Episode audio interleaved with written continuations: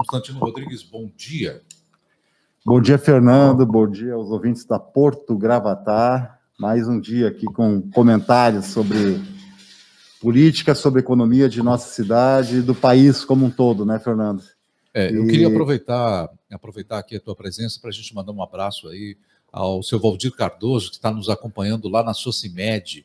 É, está internado na Socimed com Covid, o Walker está com ele lá agora, colocando é, justamente o, o áudio para que ele possa ouvir, mandar um grande abração, as nossas vibrações, as nossas orações.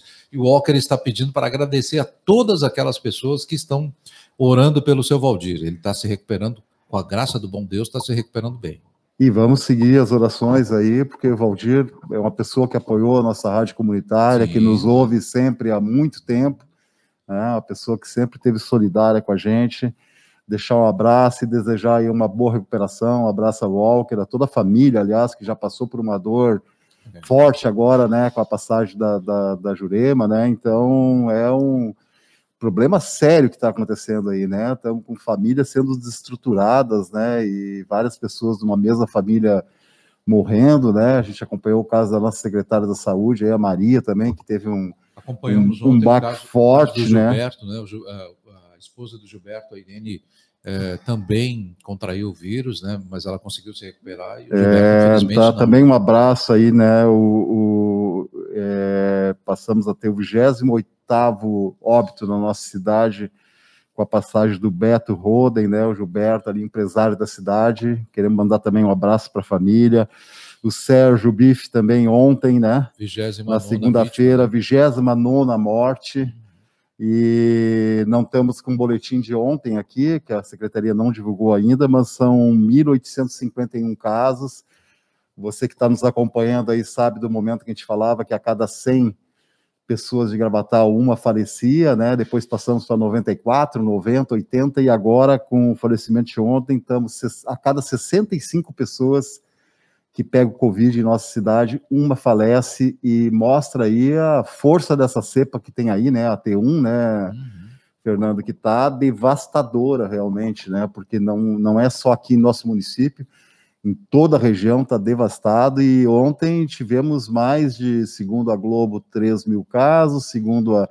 Tem três fontes que acompanham os números do, do, do nosso país, né, então um pool das secretarias de Estado, a, um pool das imprensa e o pool da, do, do, Ministério da Saúde. Então, os números são um pouco meio desencontrados, teve 3.240 pela é, CNN, 3.000. Quer dizer, o, né? aquele cientista que a gente tem acompanhado aí, o Nico, Niconelis, né? Falava que antes de final de março a gente estaria com 3 mil mortes diárias. E eu, olha, tava, não estava acreditando que isso chegaria. E ontem chegamos a 3 mil mortes, com uma média diária crescente, né, e pela quantidade de pessoas internadas, ontem no Brasil, 82 mil pessoas internadas, né, e o limite para contágio seria 75 mil para a estrutura funcionar.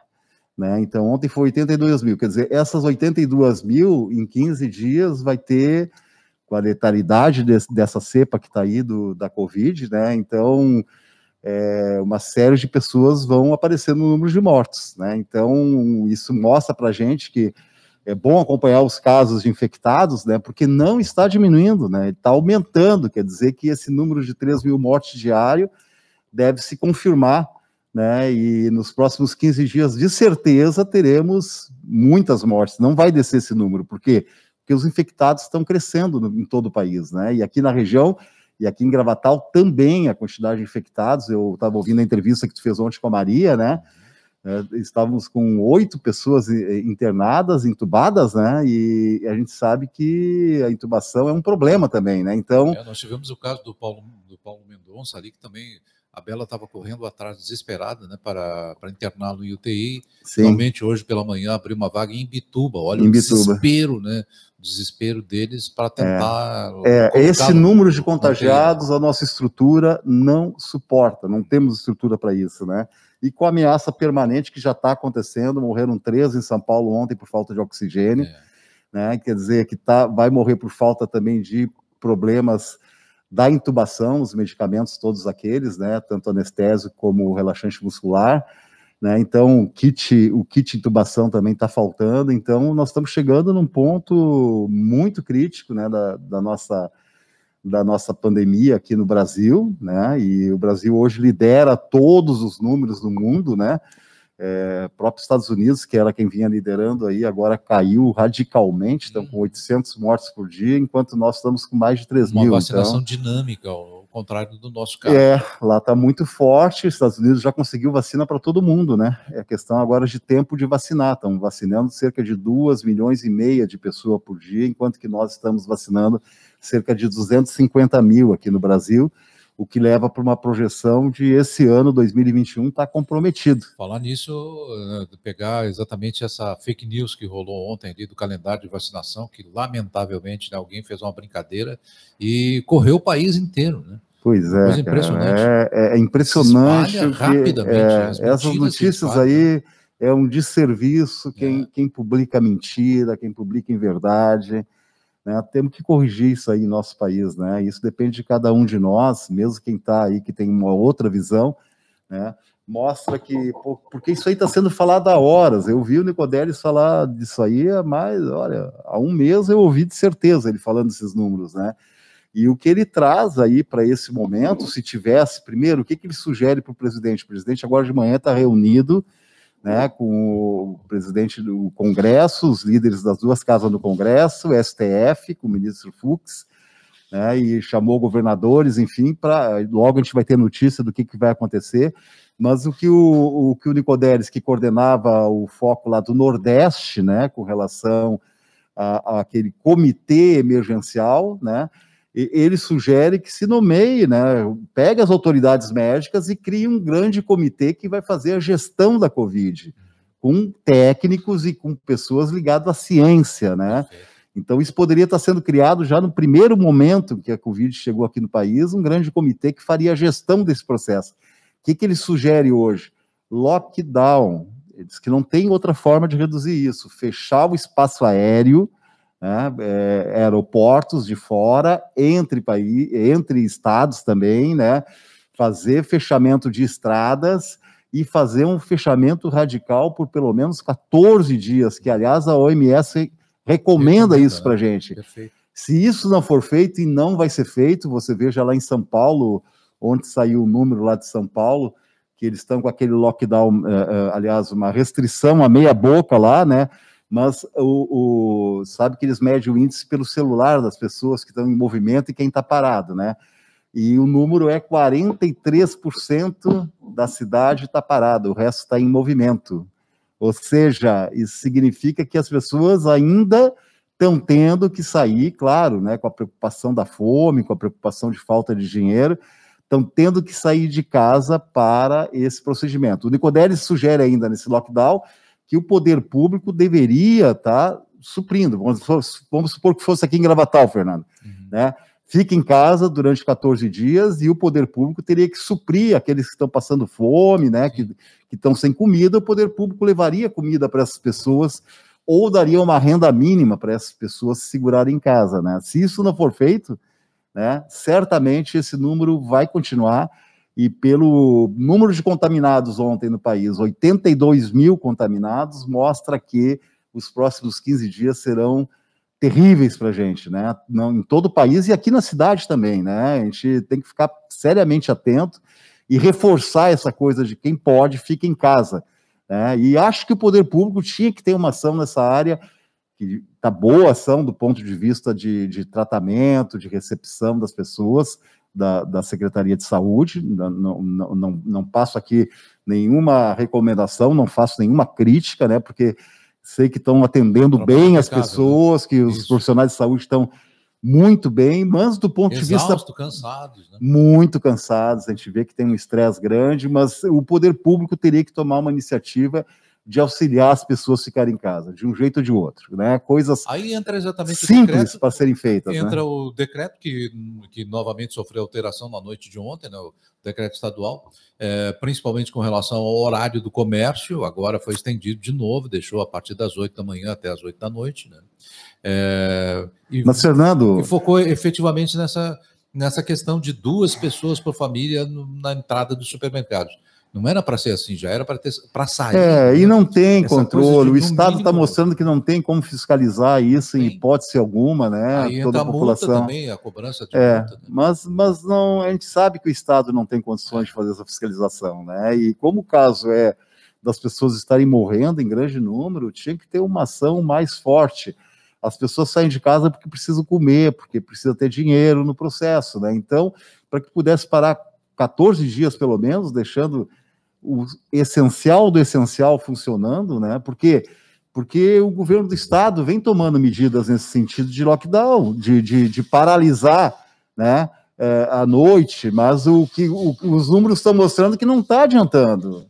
Né? Se tivesse resolvendo, beleza, mas a quantidade de casos só cresce. Uhum. Né? Então, se, se a quantidade de casos cresce, é sinal evidente que essas medidas não estão dando certo. Né? Então, acho que tinha que ser repensado em outra forma de fazer isso, é, né? Porque, porque nem as autoridades se perceberam da gravidade dessa variante T1. Né? Aliás, o é... doutor Tiago Araújo quer falar exatamente dessa questão. Na sexta-feira ele vai estar ao vivo conosco aqui, né?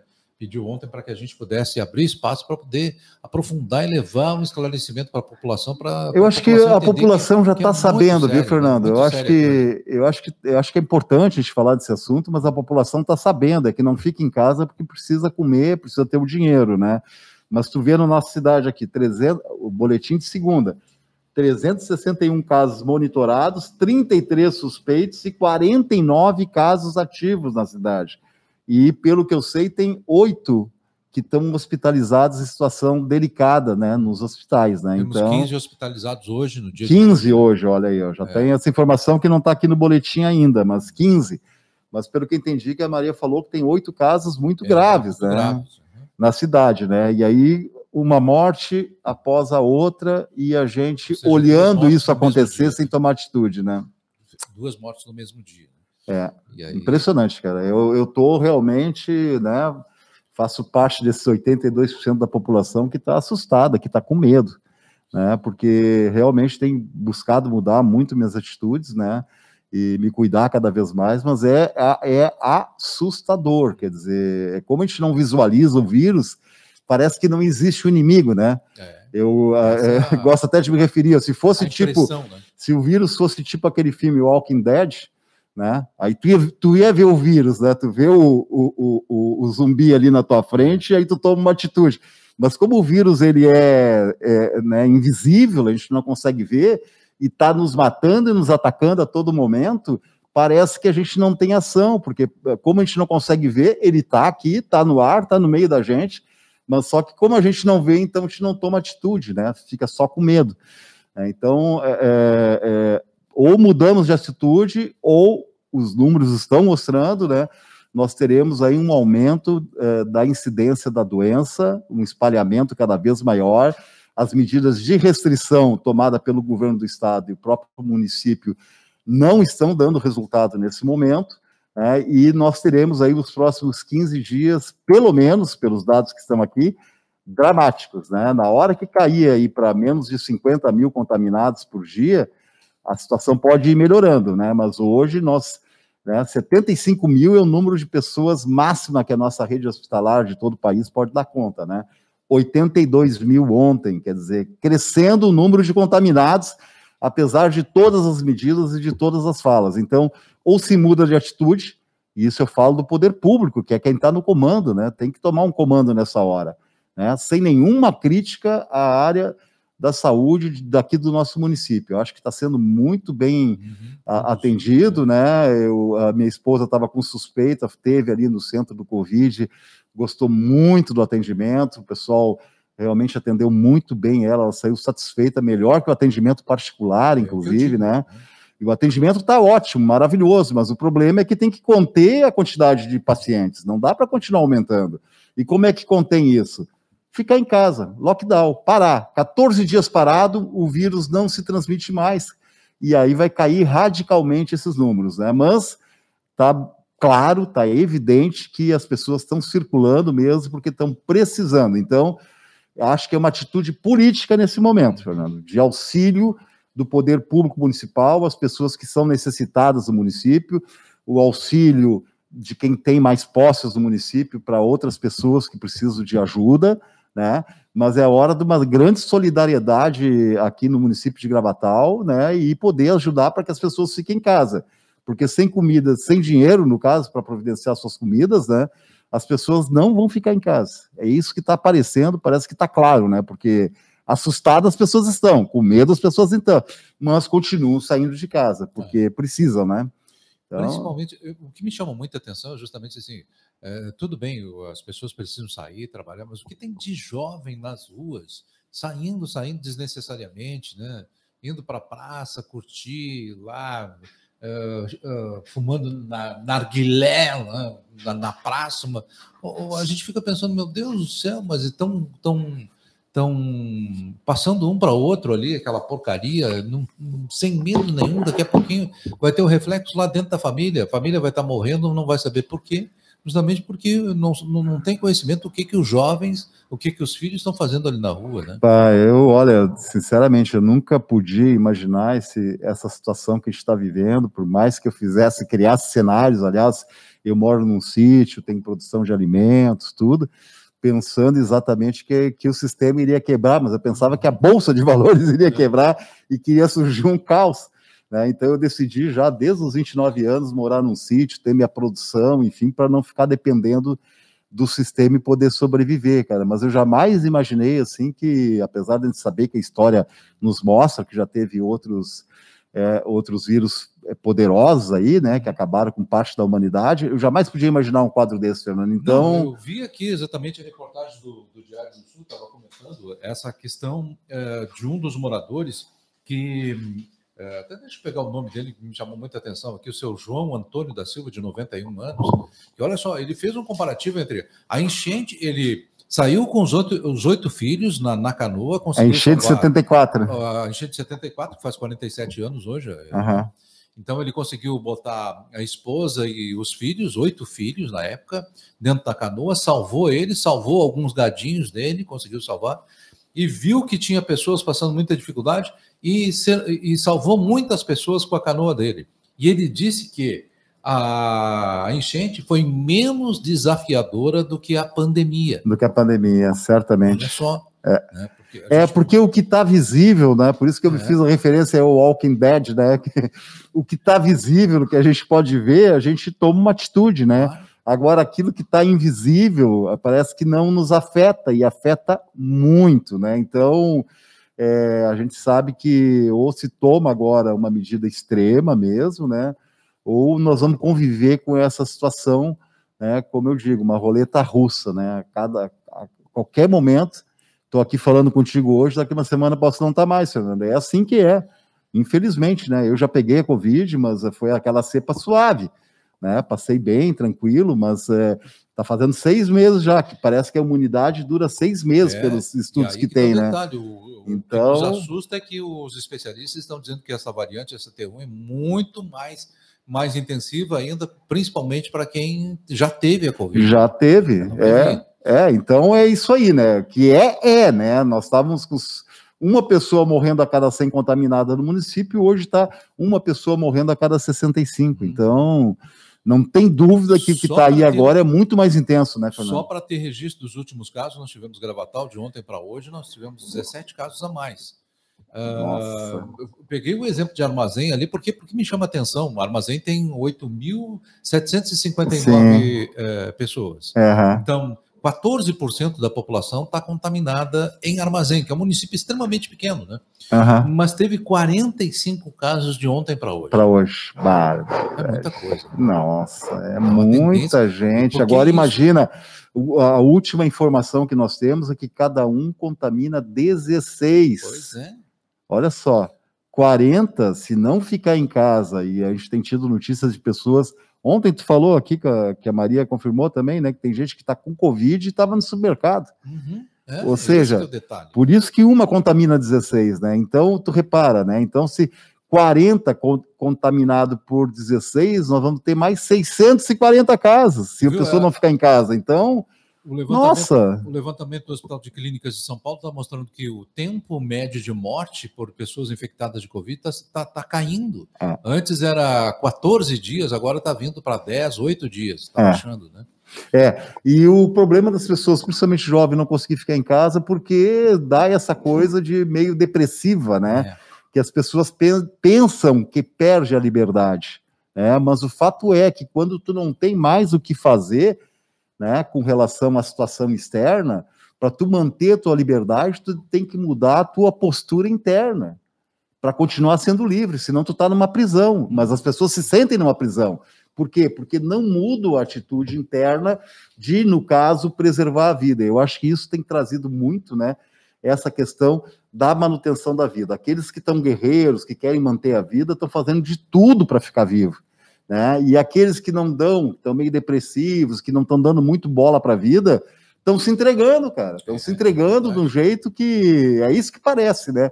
Quase que como um suicídio, né? A roleta russa é isso, né? Uhum. É abrir chance para a morte acontecer. Então, me parece que agora vem essa discussão. O que tem de mais sagrado né, em toda a nossa existência? É a vida.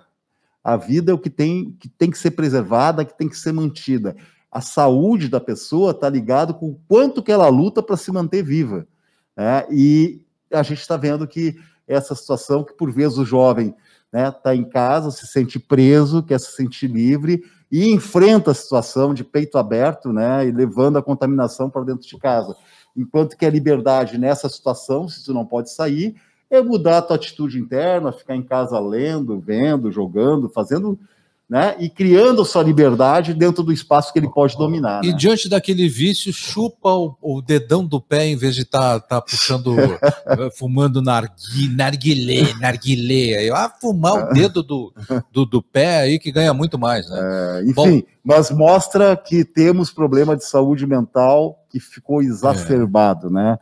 A gente tem ouvido muito, né? Tenho vivido isso também, muitos suicídios, né, cara? Então, e a tendência é aumentar ainda mais. É, porque vem essa questão, como a saúde mental não está boa, numa situação que a pessoa se sente presa, então ela pode pensar, né, em fazer alguma loucura com relação à preservação da vida. Então, temos que cuidar hum. disso também nesse momento, os pais pedir auxílio, psicólogos, enfim, é um momento de mudança geral na nossa humanidade, de rever os nossos hábitos, de rever nossa cultura, e um grande momento de mudança, né? Está havendo uma inflexão na humanidade. Não sairemos iguais de jeito nenhum, né? Sairemos muito diferentes, teremos outra postura daqui para frente, na medida em que essa pandemia que está crescendo ainda, nos assusta muito, né?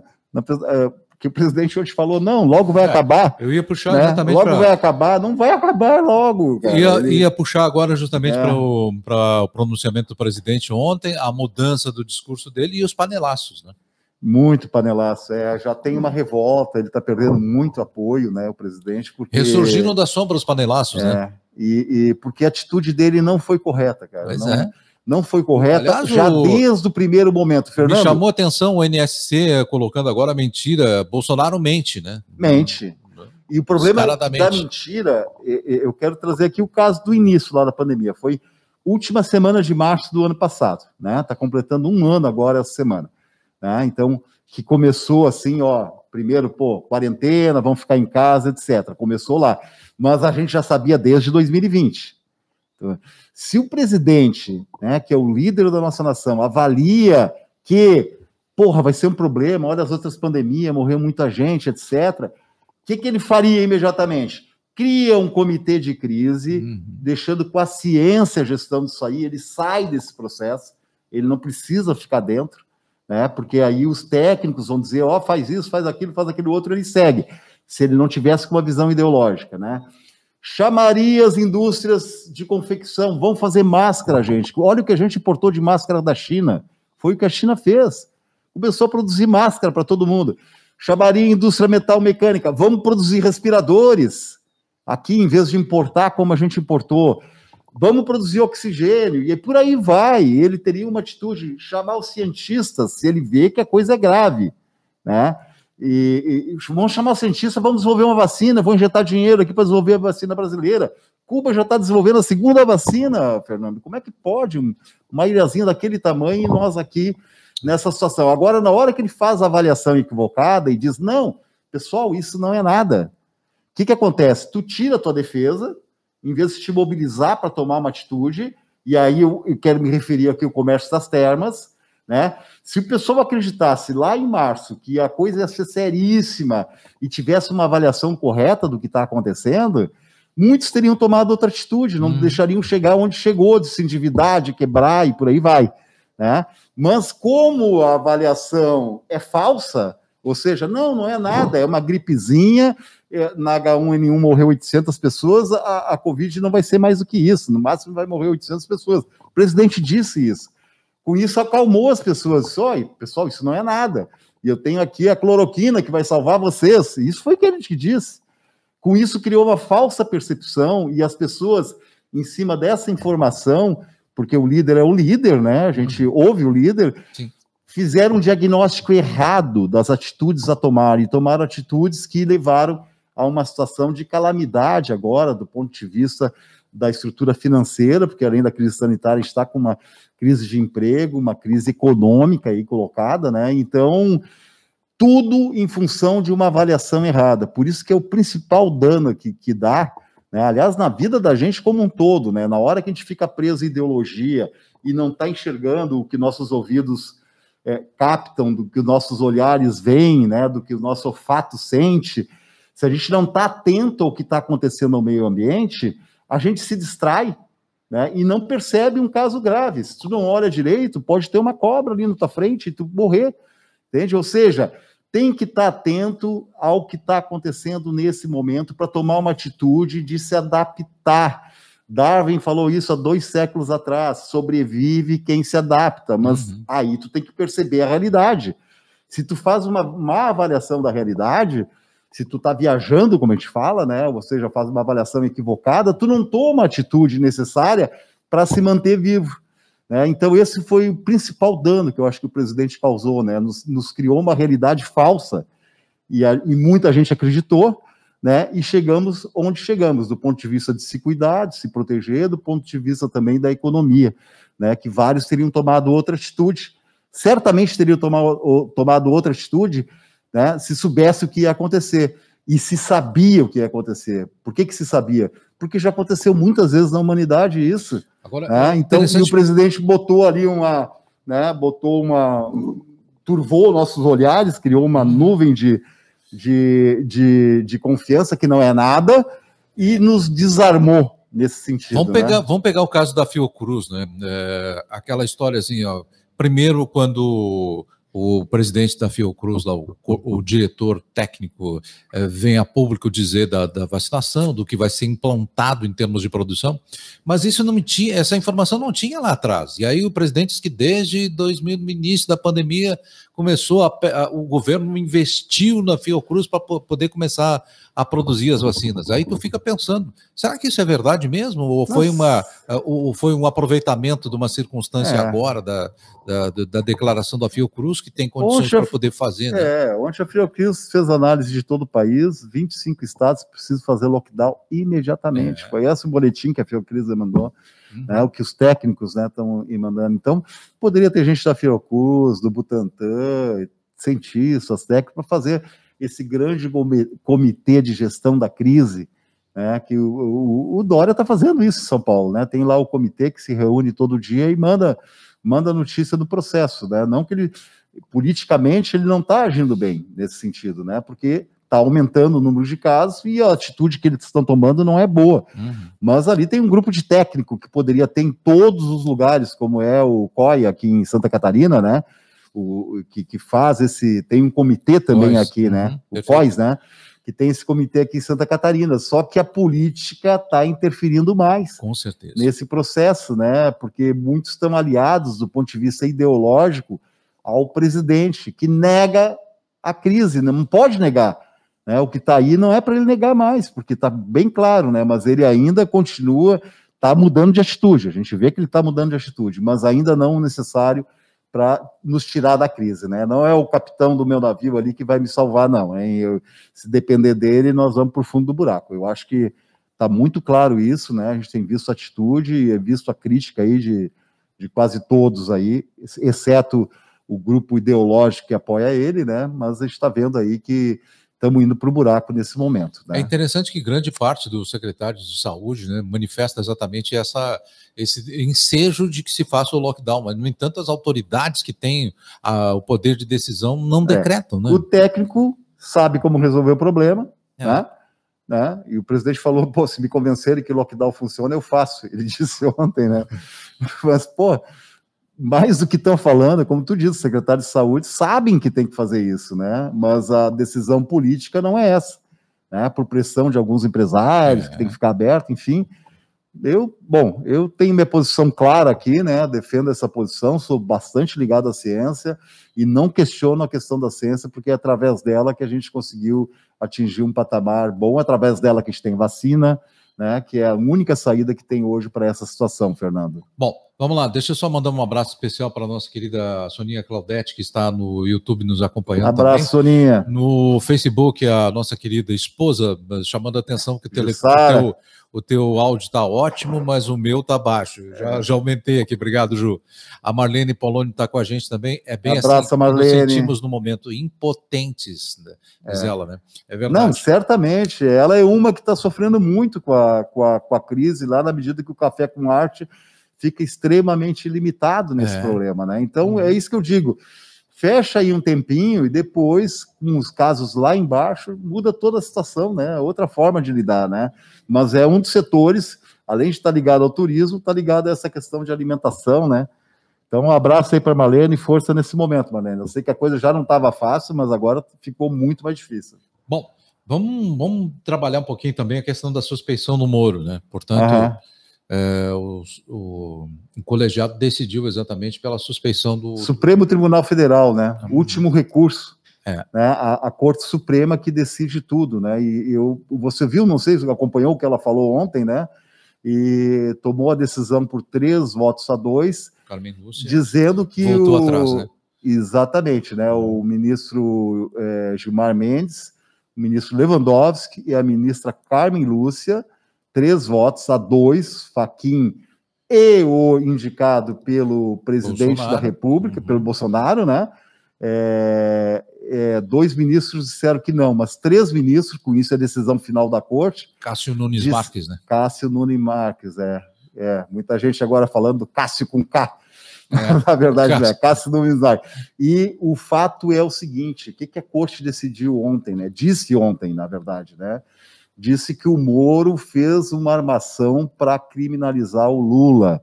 Uhum. Ou seja, ele fez uma série, e eles citaram várias situações, né? Então, por exemplo, né, uma situação que, que considerou o Moro suspeito, né? Ele é, fez a condução coercitiva do Lula. É. Vamos dizer assim, Fernando, tu não tem nada com a polícia ali e, e a polícia é, quer que tu vá fazer um inquérito, né? Qualquer um de nós né? qualquer um de nós. Né? Então a polícia manda uma notificação, tu vai lá e faz teu depoimento. Eles não fizeram isso com o Lula. Eles chegaram de metralhadora, helicóptero filmando, etc., e fizeram uma a condução. A imprensa toda avisada antecipadamente. A imprensa né? avisando, o cara não era. Olha só. O, cara ainda não era réu do processo, uhum. tá? o cara estava livre, foi levado abaixo de vara, como se fala, né, para fazer um depoimento em Congonhas, né, que foi essa situação que aconteceu. Então, isso foi citado ontem, né, como mostrando que ele tratou diferente dos outros. Uhum. Quer dizer, que por que, que ele fez aquilo? Para dar uma especta, espetacularização na TV e, a, e, o, e, o, público de fora, essa armação toda foi feita, para que pensasse, pensasse que o Lula era criminoso, já criminalizando o Lula, né? porque seria só um depoimento. Outra situação que chamaram a atenção ontem, né? Ele colocou uma escuta telefônica é. nos advogados do Lula, né? Uhum. Na central, que pegava 45 advogados, onde eles escutavam, e junto com a promotoria pública, o Deltano Daranhol e o Moro, que na verdade, então, repara, a justiça como é que funciona para todos nós, né? Tem um que acusa, que é o promotor público, como o promotor Lucas está acusando aqui, né, de que houve fraude na licitação da água aqui em Gravatal. Então, ele acusa, né? E de outro lado, nós temos a defesa. Defensoria Pública. Defensoria Pública, vamos dizer, Grêmio e Inter aqui uhum. disputando. certo? E aqui no meio tem um juiz que vai analisar o que um e o outro dizia. O que, que fez o Moro, cara? Botou uma escuta nos advogados do Lula para descobrir qual era a estratégia que os advogados estavam montando para que quando fosse recorrer a ele, ele já soubesse o que, que era. Ah, então, uma coisa indecente, não pode acontecer isso. Seria como assim, né? O juiz está lá, vai fazer o jogo, e aí se alia com um dos lados, ele foi uma parcial. partida de futebol, uhum. e bota uma escuta lá para ouvir qual é a tática que o outro time está é. discutindo. Então, uma coisa totalmente absurda, foi totalmente parcial, né? E foram enumerados pelo menos 10 situações em que o Moro fez, isso diz o Supremo Tribunal Federal, tá? Não sou eu que estou dizendo aqui, gente, é julgamento já de última instância, não tem mais recurso, decisão final, que o Moro fez uma montagem para que as pessoas pensassem que o Lula é, era, era criminoso, né? E na verdade foi tudo uma montagem Hoje não resta mais nada contra o Lula praticamente, né? Tem algumas situações para serem resolvidas, mas ele volta com isso. Todas as provas que o Moro levantou foram invalidadas, né? Porque foram conseguidas de maneira ilegal, irregular, como diz a irregular, ministra, né? né? Então ele hoje está totalmente liberado, não é nem uhum. réu, não tem nem processo mais contra ele. Agora vai ter que um, um, um promotor de algum lugar, provavelmente Brasília, começar a fazer o levantamento dos processos, do, do, por exemplo, vai ter que provar que o apartamento do, do, do, Guarujá era do Lula, por exemplo. Ele vai ter que provar. A gente sabe, né, que o apartamento já foi vendido, enfim, que nunca foi do Lula aquele apartamento, né, e o próprio juiz Moro reconhecia na sentença, né, dizendo que não, quem sabe ele botou um laranja lá por hum. trás, mas a OAS, que era a empresa que era dono do apartamento, entrou em falência e o apartamento foi a leilão e foi vendido e nunca foi do Lula. Agora, repara, um promotor vai ter que provar que o apartamento era do Lula, não tem uma escritura, não tem nada no nome do Lula. Né? Como é que ele vai provar isso? Só com a armação que o Moro fez para tentar dizer. Então, é, o Lula sai totalmente limpo aqui do processo, né? não é mais réu né, nesse processo, e ainda não tem processo formado contra ele ainda. Então, ele está como, como cada um de nós. Né? Então, toda essa armação né, é, também levou ali a várias situações ali também com relação à questão do Lula, né, uma, uma das alegações feitas foi a questão da delação premiada do, do, do Palocci, Palocci né? Que foi jogado lá uma semana antes da eleição, né, do, do primeiro turno, né, que isso diminuiu a, a, a votação do Haddad, né, porque uma semana antes lançam todo aquele vídeo do Palocci criminalizando a o Lula, que foi uma, né? foi uma delação que não foi aceita, uhum. porque ele não tinha nenhuma prova. Né? Então, mas ele lança isso uma semana antes da eleição, antes do final do segundo turno, ele negocia para ser o ministro do Bolsonaro, mostrando que ele influenciou decisivamente na eleição. Né? E virou ministro do Bolsonaro depois, quando o Bolsonaro ganha a eleição. Né? Mostrando que o interesse dele, que na verdade porque não foi só o Moro que foi considerado suspeito, toda a operação Lava Jato foi considerada suspeita, e com isso caiu por terra, né, mostrando que ali era um projeto de poder do Moro, né, que queria ser ministro e, quem sabe, presidente do Brasil. Essa era a ideia deles, né, num projeto de poder em nome da corrupção. Então, eles fizeram um monte de corrupção para combater a corrupção. Né? E a justiça, o devido processo legal, tem que ser limpo, tem lei, tem constituição mostrando como tem que ser o processo. Né? E, o, e o que ele fez foi corromper né, a justiça, ficou ruim para a justiça nesse sentido, né? corrompeu, né? ele se corrompeu e corrompeu outras pessoas também, né? e com isso, então, com essa corrupção que aconteceu dentro da. em, em nome de combater a corrupção, em nome de é, combater roubos, etc., né? ele roubou Hum. Né? É, e isso fez com que o caso ficasse, que, que o Moro e a Operação Lava Jato fosse declarada como suspeita, né? ou seja, é, não tinha condições o Moro de fazer o julgamento e a Operação Lava Jato como um todo, na medida em que o, o acusador estava junto com o juiz, né? foi totalmente invalidada. Então, nesse momento, agora tem que ver como é que vai ficar né? Eu acho que ontem a ministra Carmen Lúcia falou muito claro sobre isso, sobre os outros casos da Lava Jato, se o Moro é suspeito ou não, né? Então vai ser analisado. Certamente o processo ali do sítio de Atibaia, né, vai estar nesse pacote que foi tudo armado pelo Moro também, né? Aliás, o sítio que não era do Moro hum, também, né? Também. Que não era do Lula também, né? Então, mas ele conseguiu montar uma artimanha lá e tudo vai atacar, né? Tudo tem o propósito de atacar a Petrobras, Fernando. Isso hum. ficou claro, né? Porque a partir daí, então, a Petrobras entrou num processo, como foi acusado de corrupção, houve uma mudança radical na Petrobras, né? E a Petrobras hoje, hoje né, o, o, o, presidente da Petrobras, o Castelo Branco, está colocando à venda, convencendo o conselho de vender a refinaria mais antiga do Brasil, a Landulfo Alves, em, que foi criada em 1950 na Bahia, está né, tá colocando à venda.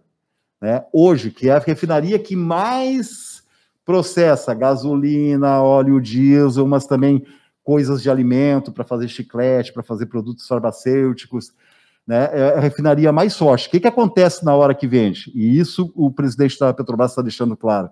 Ele não quer que interfiram mais no preço.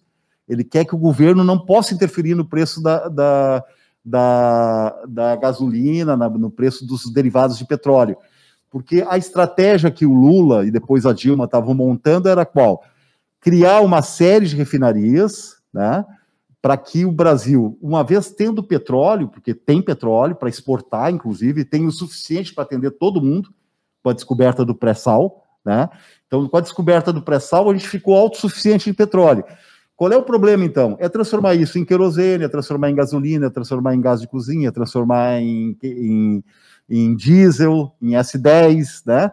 É esse que é o problema. Se a gente tem que comprar lá fora, a gente fica sujeito ao dólar.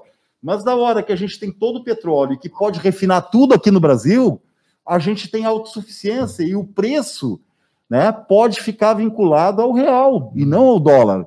Né? E aí vendo os custos da empresa e poder levantar ou não. Mas como hoje né, a, a, a Petrobras, quase metade dela é do governo brasileiro, mas quase metade dela está com os acionistas na Bolsa de Valores de Nova York, né? Qual é a regra lá? Tem que dar lucro. E aí o lucro é vende uma refinaria aqui, vende outra refinaria lá, aumenta o preço conforme o dólar, porque hoje, como o Brasil está perdendo. O refino é feito lá fora. O óleo cru vai, vai lá para fora. É, o Brasil está exportando o seu óleo, está é. importando gasolina, está é. importando diesel. Quando? E aí fica claro, sujeito ao dólar. Uhum, claro. Mas se produz tudo aqui dentro, a gente tem autonomia que vai servir ao nosso povo, o lucro é do povo, e não o lucro não é dos acionistas como é hoje. Então, hoje, a gente está prestando conta aos acionistas que estão sentados lá em Nova York, em todo o planeta espalhado, né? Que, e os aqui do Brasil também, né? Que são acionistas, como eu já falei aqui, né? Que recebe dividendos. Se a empresa deu tanto de lucro, ele recebe o percentual conforme as ações que ele tem. O que, que acontece? Né? Ele está sentado, recebe seus dividendos, os lucros da Petrobras, né? E em cima do povo que não consegue comprar gás, que tem que pagar, não, 85 pila tá um bujão de gás aqui na cidade, né, hoje. É, então, esse povo todo fica sustentando, então, os dividendos dos acionistas de Nova York, de, do Brasil, do mundo inteiro, né, que aqui no Brasil, inclusive, não pagam nenhum imposto. Então, o cara recebe lá 100 milhões de reais, não paga nada de imposto, porque a legislação diz que o cara que recebe hum. dividendo não precisa pagar nada.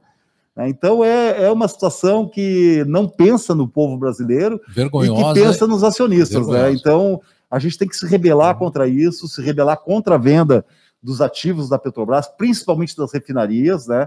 Hoje está um grupo muito grande de petroleiros lá na frente da refinaria Landulfo Alves, né? estão lá fazendo protestos, enfim, mas o presidente estava reunido agora de manhã com o conselho da Petrobras para convencer né, que a gente não consiga mais interferir nos preços, que fique livre para oscilar conforme o mercado. É, e é uma situação de monopólio do petróleo, né, que, que faz com que né, a pessoa possa definir o preço que quiser no Brasil, ganhar quanto quiser, e aí quem comprou ações da Petrobras se dá bem nessa política. Então, tem que inverter isso, e esse processo da prisão do Lula e do impeachment da Dilma passou pelo domínio da Petrobras. A gente vê logo depois que a Dilma cai, né, a gente vê esse ataque, né, aprovado uma lei ali pelo José Serra, né, que acaba tirando a possibilidade da gente lucrar com petróleo, né, e a partir dali começa uma venda, né, são oito refinarias hoje no país, era para estar mais três prontas, era para estar com onze, mas o governo parou totalmente os investimentos nessa área, E aí, então, a ideia do atual presidente Castelo Branco, que sai agora é, 12 de abril, ele sai, 2 de abril tem uma reunião que faz trocada, aí entra o general, é, e a partir disso, então, né, cara, com essa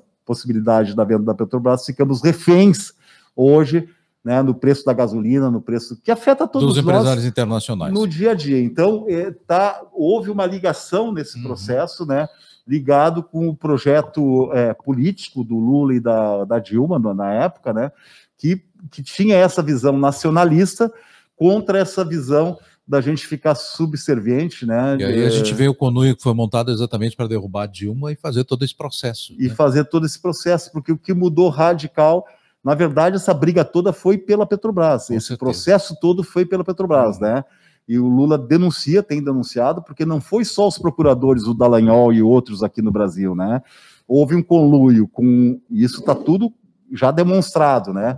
Com procuradores dos Estados Unidos que uhum. vieram aqui. Sim tiveram aqui, o Moro teve lá várias vezes, a gente viu o Moro viajando nos Estados Unidos, né?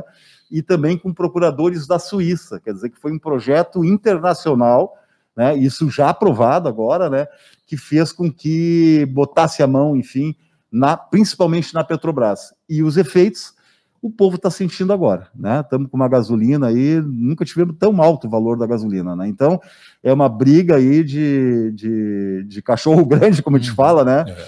E mais também pelo conceito que parece que a gente não tem condições de cuidar do nosso país, né? Ou Aquele seja, na verdade, na verdade é para colocar para colocar o país, para colocar o Brasil no lugarzinho dele, como é. subdesenvolvido. Né? Resultado, que fique lá né? e que não incomode. Época do Lula a gente era a sexta economia do planeta, é. passando já buscando passar da França, né? Tinha acabado de passar da Inglaterra, passou a ser a sexta economia do mundo e hoje né? Agora saiu o mês passado o resultado, somos a 12 segunda economia do mundo, uhum. né? Mostrando e a previsão, porque tem previsões de PIB aí pela frente, que a gente vai ser a 14 economia, ou seja, com relação aos outros, nós estamos perdendo riqueza, estamos ficando mais pobre e outros estão. Né, é o exemplo que eu trago aqui, né? Nós caímos 4,1% o PIB nesse ano, né? A nossa riqueza caiu 4,1%, enquanto que a China, em toda essa crise, cresceu 2,3%. Uhum. Né? Não adianta comparar que outros países caíram também, né? Mas como não foi tomada uma atitude decente na Já época. estamos falando dos brinques, né? É, Vamos é, podia estar exportando vacina, podia estar exportando máscara, podia estar exportando respirador, e nós estamos comprando, porque não tomamos a atitude correta na hora certa. Essa análise que eu faço, né, então, encerrou esse processo, né? Esse que todos, olha, muitos de nós acreditamos, né, que o Lula era um criminoso, que era um culpado, enfim, e o Supremo disse ontem, não, o Moro foi suspeito, né? E, e, e, o Lula é inocente nesse processo. Então muda tudo, né? E ver a armação, o Sérgio Moro de herói, ganhou muitos prêmios que eu acho que vai ter que devolver, né? Uhum. Hoje está nos Estados Unidos, né? Aliás, está nos Estados Unidos trabalhando para Álvares e Marçal. Sabe quem é Álvares e Marçal? Uma grande empresa de advogado que está ajudando a Odebrecht a se recuperar. Então o Moro rebenta a Odebrecht, né? E agora vai trabalhar na empresa para salvar a Odebrecht. Como é que pode isso? Morando nos Estados Unidos. Então, é uma situação que eu acho que, com o passar do tempo, vai ficando claro, porque muitos juristas vão comentar, enfim, mostrar claro aquilo que foi uma das maiores é, armações jurídicas que se teve notícia. Foi um golpe, na verdade, né? É, mas um golpe não tomado pelos militares, um golpe feito pelo judiciário estratégico, é, né? E é isso que está ficando claro agora, né? É bem como o Odir Friso pontua aqui no Facebook, dizendo estamos estamos quase trocando o termo calamidade para catástrofe nacional na saúde e na política. E na economia. E, na economia. e olha, para onde a gente olhar, qual é o setor que a gente olhar, né? No turismo, catástrofe. Eu acho que o Odir está usando a palavra certa mesmo, né? Aqui o que está acontecendo nas termas é uma catástrofe, cara nós, em um ano, vamos ficar aí com talvez nem metade das lojas da cidade. Né? Então, fechando uma atrás da outra. Quebradeira As geral. As pessoas quebrando geral. Uhum. Né? O, o, o, grupo de hotéis que nós temos ali, aqui na, na nas termas do Gravatal, na, na nossa cidade de Gravatal, estão pegando empréstimo, estão, claro, estão tocando a vida, mas uma situação muito difícil, porque tu ter toda uma estrutura daquela sem hóspede de dentro, né, fica bastante complexa a situação. Então, estamos é, passando por um processo, quem diria aí um ano atrás que nós iríamos entrar nessa situação, né? Entramos nessa situação e podemos criar aí a joia do nosso município, que é o turismo, água mineral, né? Podemos criar uma situação aí de, de muita dificuldade depois para voltar, porque se tu tá se tu para a tempo, né, e, e, e, guarda teus recursos, é uma coisa. Agora, se tu continua gastando, achando que vai mudar as coisas, né, e digo, Fernando, 2021 vai continuar desse jeito, tá? Ontem o, o, o presidente falou, né, não, tá melhorando tudo, tudo vai ficar... Cria um ambiente falso que não é a realidade, e isso vai gerar o quê? Que as pessoas, bom, eu acho que é isso mesmo, tá tudo melhorando, vou aguardar um pouquinho mais, vou pegar mais um dinheirinho arrumado, emprestado, tudo, e vai tocando de barriga e não toma uma outra atitude, né? Porque logo vai voltar. Não volta em 2021 e uma parte, pelo menos até março, abril de 2022, nós estamos metidos nessa situação, porque nós temos um grande número de vacina, Fernando, que vai chegar em dezembro, janeiro de 2022 para poder atender o pessoal, né? Então a gente está falando, ah, tem vacina agora, mas não tem a vacina, na verdade não tem, tem pouquíssima quantidade, né? E vai continuar sendo assim, né, até o final do ano. Então não se iludam, pessoal, não caiam nessa ilusão. E vamos a 2024. Bom, é, o Everson é. Armani Zingano está dizendo: posso fazer uma participação ao vivo? Deve. Tem três minutos, Everson. É, tá chegando Pode, o horário. Deve, né? Sempre bem-vindo. É. O Everson Zigano tá para dizer aí para vocês acompanharem ele. Diga aí, diga é. aí para a gente aproveitar esses minutinhos finais, né? Não, dizer que o Everson tá com tem a rádio web, tem um canal ali onde fala dos direitos do cidadão, né? Uhum. Eu fiz uma entrevista com ele agora no sábado passado, que foi o ar segunda-feira. Uhum. E até, até se possível, Fernando, poderia reproduzir aqui no horário claro, da tarde, ótimo, né? Uhum. Onde a gente, a gente conversa mais sobre política mesmo, né? Bom, legal. Mas o Everson está com esse programa no ar, né? E a gente pode aqui, talvez, né, num horário diferenciado do teu, né, colocar aí alguma entrevista e alguma participação com relação a, a, a, a ele está mais ligado no tema da política, mas trabalha a questão da cidadania, né? Vamos lá, Everson, né? pode chamar. É, Vai entrar no ar? É, 11h58 agora. É, é. Quero só lembrar para o pessoal que hoje tem uma sessão extraordinária, uma chamada para a Câmara de Vereadores, portanto, reunião dos vereadores logo mais a partir das 19 horas. Tá? Ótimo, muito bom. É, conversei ontem com o presidente da Câmara, com a questão da água, foi rápida a minha conversa, encontrei ele no restaurante ontem, né? Uhum. E ele nos diz que realmente o decreto da água foi assinado pelo, pelo, aquela informação que a gente passou aqui, ele me confirmou, tá? O decreto da água foi assinado pelo presidente, pelo pre, prefeito, no caso, Edivaldo Bez de Oliveira, né? Anulando o, o, a decisão do prefeito Nardo de não fazer a licitação, de suspender a licitação, quer dizer, ele anula aquela decisão do prefeito Nardo Nese e entra né, com um decreto, né, segundo ele, segundo o presidente da Câmara, ele disse que poderia ser, que o decreto, né, o Pitoco falou que o decreto estaria válido, segundo a legislação, né, mas também falou que, esse, que, que a questão é, da, do plano municipal de saneamento básico realmente não passou na Câmara de Vereadores também. É, então, isso aí que está abrindo a, a, ação do promotor Lucas com relação à questão é, do, da, de considerar o processo da, da concessão da água né, como suspeito de haver algum problema ali. Né? Então, por isso, então, a formação do, do inquérito civil aberto pelo promotor Lucas. Ok, vamos ver então a participação do Everson. Bom dia, Everson. Bom dia. Pois não. Está no ar então, bem-vindo. Então, vamos lá. Bom dia. Bom dia, rádio ouvintes da Porto Gravatal. Bom dia, rádio ouvintes da Porto Gravatal. Bom dia, Fernando. Bom dia, Constantino, que já me proporcionou aí uma entrevista aí que foi ao ar na segunda-feira para todo o Brasil. E eu queria posicionar aí também, dizer que é o seguinte, que a, o meu assunto é cidadania, né? E foram debatido aí até agora a questão da proliferação aí dessa cepa P1, que o Constantino vinha falando, a, a ausência de tomada de providências, nós debatemos bastante ali no, nosso, no meu programa, né? O Constantino acho que ficou bem claro aí. É, eu acho, eu acredito que agora, aqui em termos de município de Gravatal, né?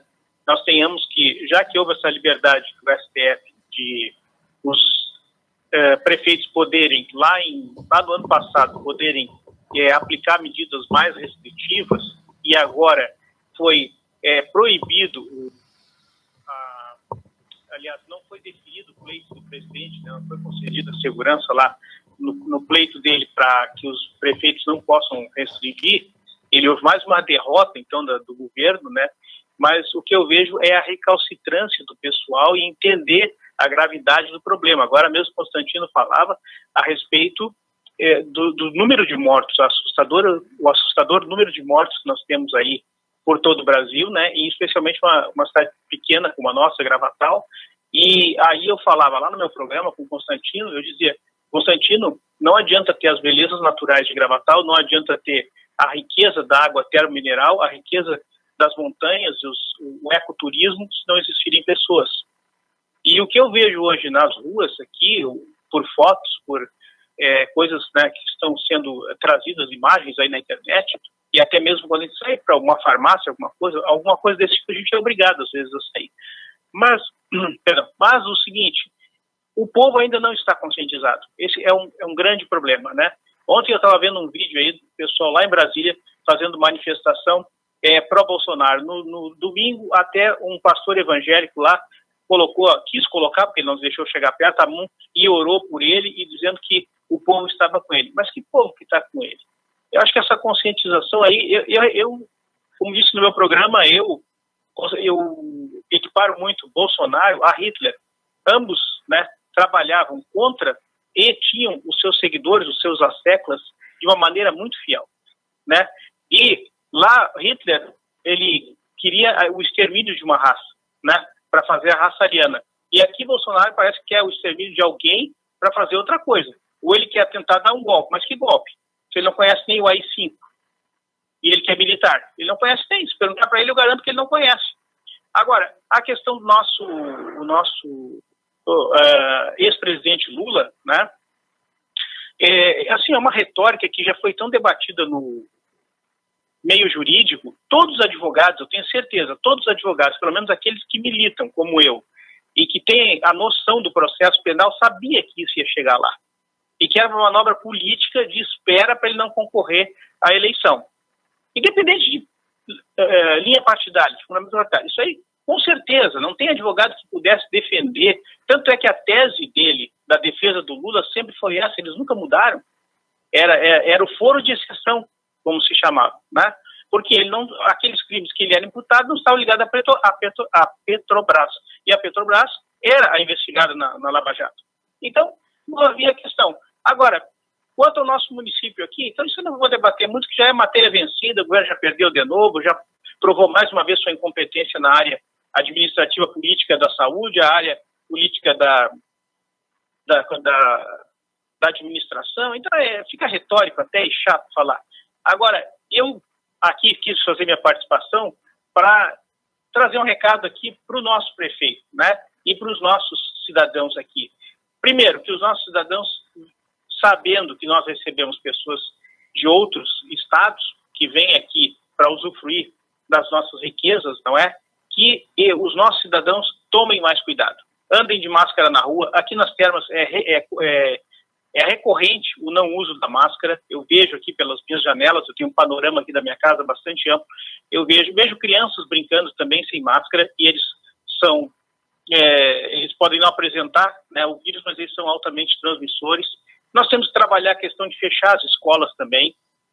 Não adianta, eu sei que tem mãe que tem que trabalhar, que tem, mas não é o momento. Entre perder o filho e fechar a escola, eu, eu preferiria né, tirar da escola e usar o remoto. Ah, mas agora na, na turma que eu estou eu não tenho remoto. Bom, aí o governo tem que dar um jeito. Aí vamos, quem sabe, tomar as medidas judiciais. Olha, governo, não tem lá o remoto. Então, vamos. É assim que a gente consegue medicamento, é assim que a gente consegue é, autorização para conseguir. Agora já está melhor, mas é para pessoas portadoras de necessidades especiais estudarem, na época que não, as escolas não aceitavam.